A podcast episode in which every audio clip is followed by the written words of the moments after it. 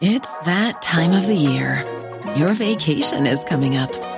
You can already hear the beach waves, feel the warm breeze, relax, and think about work. You really, really want it all to work out while you're away. Monday.com gives you and the team that peace of mind.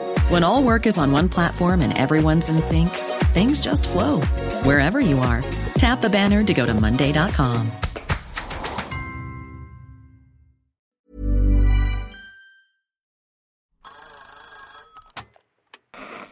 Hola. Hola. Hola. Hola, hola. ¿Estás ahí? ¿Quieres saber lo que está pasando en tu país y en el mundo en pocos minutos?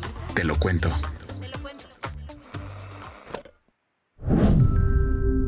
Hoy es viernes 13 de octubre de 2023 y estas son las principales noticias del día. Te lo cuento. Tras escalar la guerra entre Israel y Hamas, llegó una serie de intervenciones diplomáticas globales.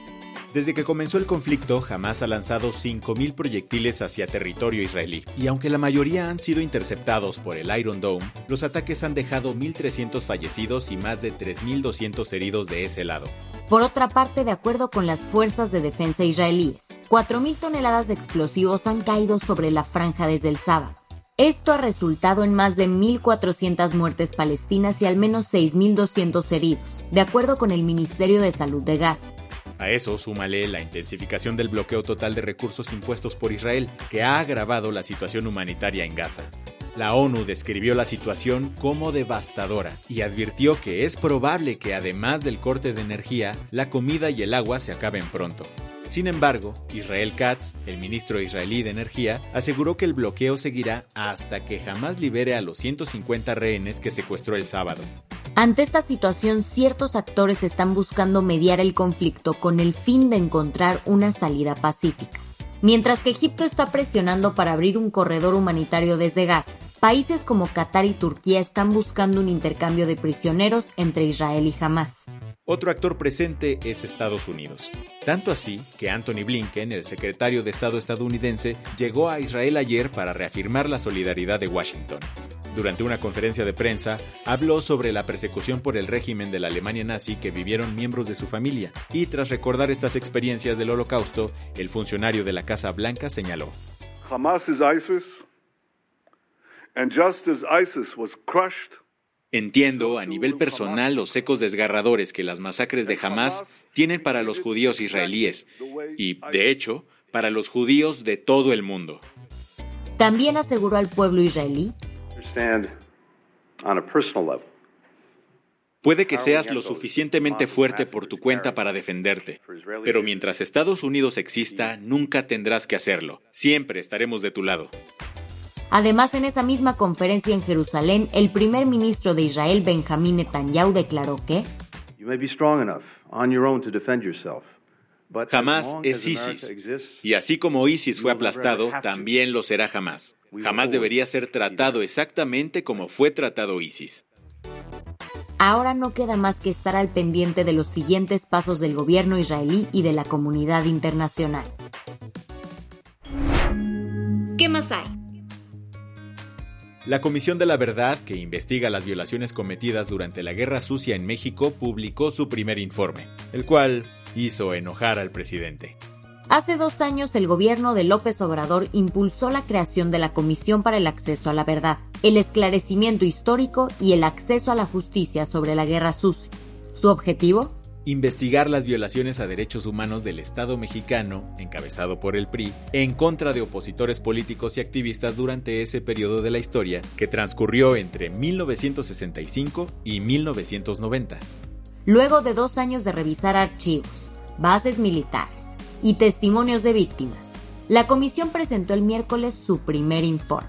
Así salieron a la luz tres puntos clave. El primero señala que las autoridades encontraron siete restos óseos de supuestas víctimas que fueron perseguidas por los militares en 1971 en un pueblo de Guerrero.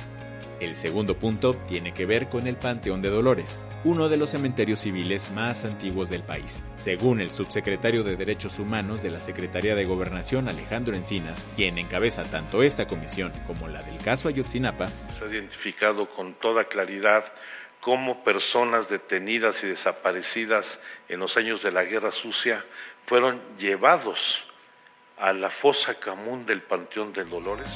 El tercer punto fue una crítica a la Secretaría de la Defensa, señalada de manipular, mutilar y ocultar documentos sobre la guerra sucia. Este último punto no le gustó nadita al presidente López Obrador, fiel defensor del ejército, quien en la mañanera de ayer comentó. Y me consta que han entregado todo lo que tienen en la Secretaría de la Defensa. Recordemos que esta no es la primera vez que las Fuerzas Armadas han sido señaladas de ocultar información. Ya está como antecedente el caso Ayotzinapa. Las que tienes que saber. Tras la llegada de 284 repatriados desde Israel el miércoles, el presidente López Obrador anunció un plan para repatriar a los 764 mexicanos que aún esperan ser evacuados. Durante su mañanera, AMLO explicó ayer que son muchas personas y está escalando lamentablemente el conflicto, queremos aprovechar el tiempo y vamos a hacer un puente aéreo.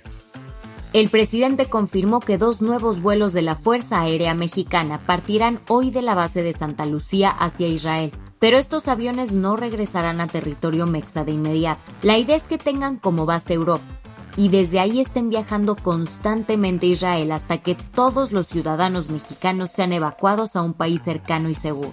Finalmente, todos serán trasladados a México. ¿Andas esperando con ansias la próxima temporada de tu serie favorita? Pues todo indica que seguirás esperando.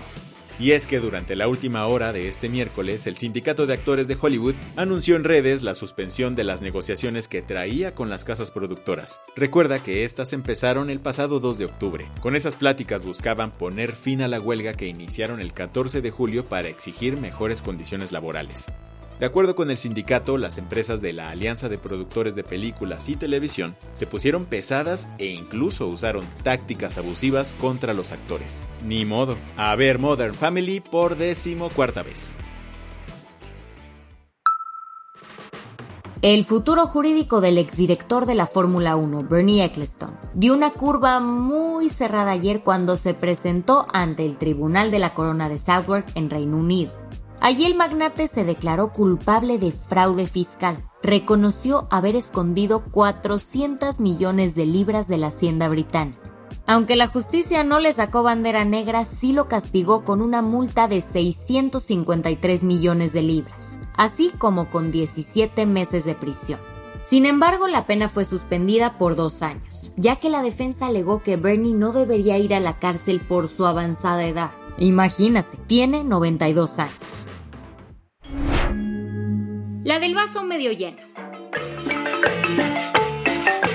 Y un saludo, y un saludo al gobierno chilango, que esta semana declaró a los sonideros como patrimonio cultural inmaterial. inmaterial. El anuncio lo dio el jefe de gobierno Martí Batres diciendo: Secreto para todas las comunidades sonideras, para los sonideros, las sonideras de la Ciudad de México con todo el cariño del gobierno de la Ciudad de México.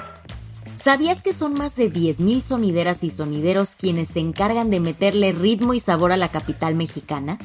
Cada uno con su toque especial es capaz de convertir cualquier rincón en una pista de baile al ritmo de la cumbia, salsa, guaracha y más. Aunque sin duda, el mejor regalo que nos dan los sonideros es ese sentido de comunidad y pertenencia al bailar. Antes de irnos, te queremos recordar que este sábado habrá eclipse solar. Será visible en prácticamente todo México, pero donde mejor lo podrás apreciar es en la península de Yucatán.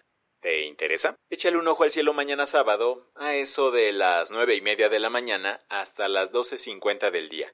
Eso sí, usa gafas especiales para evitar daños a tus ojos. Con esto cerramos las noticias más importantes del día. Yo soy Andrea Mijares. Y yo soy Baltasar Tercero. Nos escuchamos el lunes con tu nuevo shot de noticias. Chao.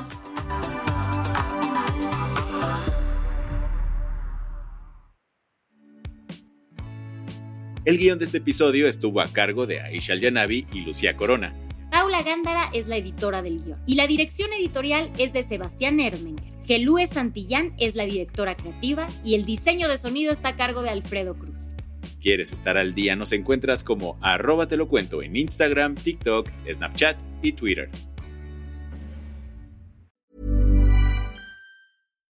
Why don't more infant formula companies use organic, grass-fed whole milk instead of skim? Why don't more infant formula companies use the latest breast milk science? Why don't more infant formula companies run their own clinical trials? Why don't more infant formula companies use more of the proteins found in breast milk? Why don't more infant formula companies have their own factories instead of outsourcing their manufacturing? We wondered the same thing. So we made ByHeart, a better formula for formula. Learn more at byheart.com.